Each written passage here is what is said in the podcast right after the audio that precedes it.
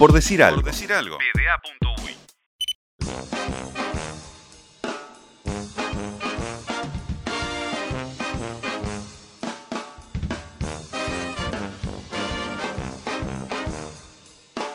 Diario del año que no tuvimos deporte.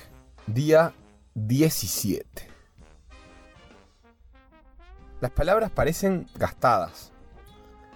Han sido tan usadas ya un poco no tienen sentido. Exactamente como cuando decís una palabra tantas veces seguidas que pierde el sentido. Se transforma en un sonido, en un simple sonido. Por ejemplo, atletismo. Atletismo. Atletismo. Atletismo. O todavía, todavía, todavía. Todavía. Todavía, todavía, todavía, todavía, todavía, todavía. Listo. No significa nada todavía. Es como que nunca más va a poder recuperar su significado. Y sinceramente, tampoco hay mucho para decir. Las personas que viven solas deben haberse olvidado de cómo se habla. No sé si a mí me pasó alguna vez en mi vida, pero es posible que haya gente que ha pasado un día entero sin decir una sola palabra. Hay días que soy consciente de mi primera palabra, me refiero a antes, cuando el mundo era mundo y salíamos de nuestras casas y esos lujos. Antes. Me ha pasado, me estoy preparando para hacer una llamada muy tempranera, quizás para reservar hora para el carnet de salud o algo así. Y de repente me doy cuenta que no hablo desde que me desperté, ya cuando tengo el teléfono en la oreja. Entonces ahí hay que probar la voz antes de llamar, porque por ahí pasa que no tenés más voz o que todavía no se te activó y que te sale como un ronroneo, un carraspeo que no es exactamente una voz. Pero ahora es distinto. Capaz que si vivís solo, todavía no hablaste en todo el día, a esta hora. Hoy, por ejemplo, capaz que no dijiste nada. ¿Cuánto se puede estar sin hablar? Incluso si no vivís solo, medio que las palabras se gastan y no tienen mucho sentido. Te sentás a almorzar, si es que todavía te sentás a almorzar. Y las conversaciones no fluyen, porque ¿de qué vas a hablar?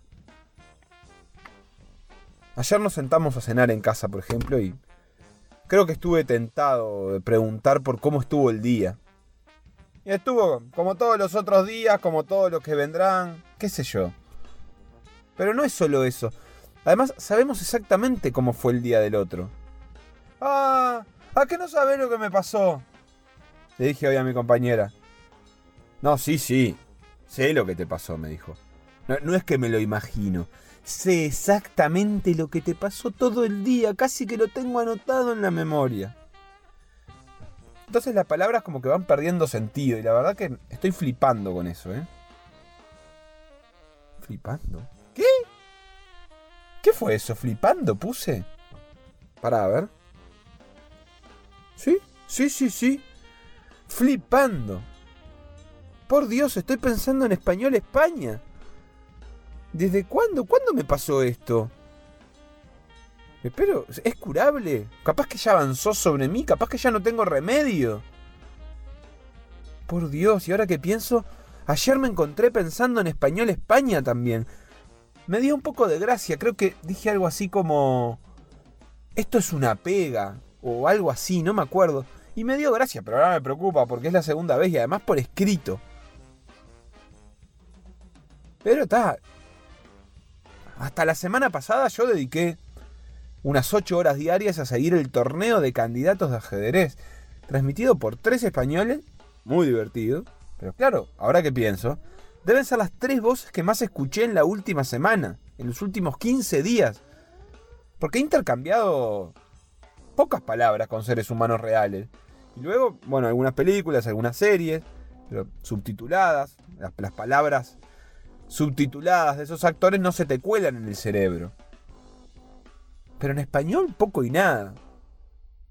Es razonable. Esto que decíamos, las conversaciones cotidianas no tienen sentido. No hay para hablar de mucho. ¿De qué vas a hablar? Y además cuando compras alguna cosa en el almacén, hay como un cuidado extremo por medir las palabras. Por hablar de costado. Somos todos como los jugadores de fútbol que se cuidan porque los agarra la cámara. Murmullos, palabras cortas, la eterna mano tapando la boca para poder decirse las cosas más básicas sin que la agarre la televisión. No se habla tanto con el almacén. Por cierto, en mi almacén atienden dos venezolanos y una portuguesa. La portuguesa es la madre de los venezolanos y habla muy bien el español, aunque se nota el acento extravagante. Como a Cristiano. De hecho, ella es de Madeira, la misma isla en la que nació Cristiano, aunque él nació mucho más pobre que ella, más castigado. Pero ahora es infinitamente más rico y ella no. Ella trabaja en un almacén de 20 metros cuadrados. La importancia de las cosas se vuelve mucho más relativa también ahora que pienso. Hasta hace un mes más o menos, yo diría que Cristiano era un tipo importante para mí. No mucho. Un 4, un 5 en la escala.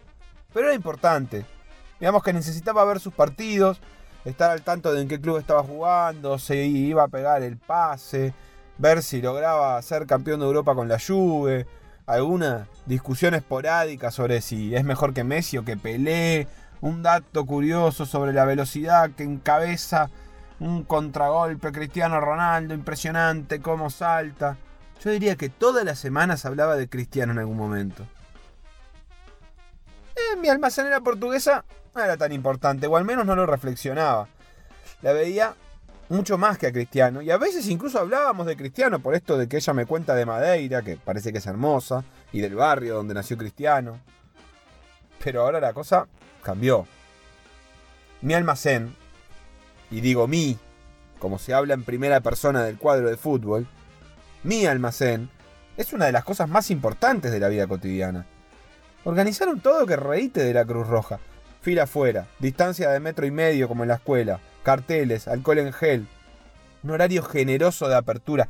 Ese almacén tiene todo lo que yo necesito para vivir a 30 metros de mi puerta es mi escudo ante una pandemia aterradora, contra las aglomeraciones, contra el contacto masivo, contra los lugares cerrados. Por supuesto que contra la ropa también, porque puedo ir en pantuflas y bata. Y además me cuenta cómo es Madeira. Si me preguntas ahora, me parece mucho más razonable que la portuguesa viva en una casa de 100.000 metros cuadrados. Mi almacén es muchísimo más importante que Messi, que Cristiano y que todo. Ayer vi la noticia de Qué ingenioso Cristiano Ronaldo, cómo hace la cuarentena en su casa de 100.000 kilómetros cuadrados, cómo sufre por no poder pasear en su Ferrari. La próxima vez que vea una noticia de un futbolista pasando la cuarentena lo asesino. O lo borro del FIFA, que es lo mismo.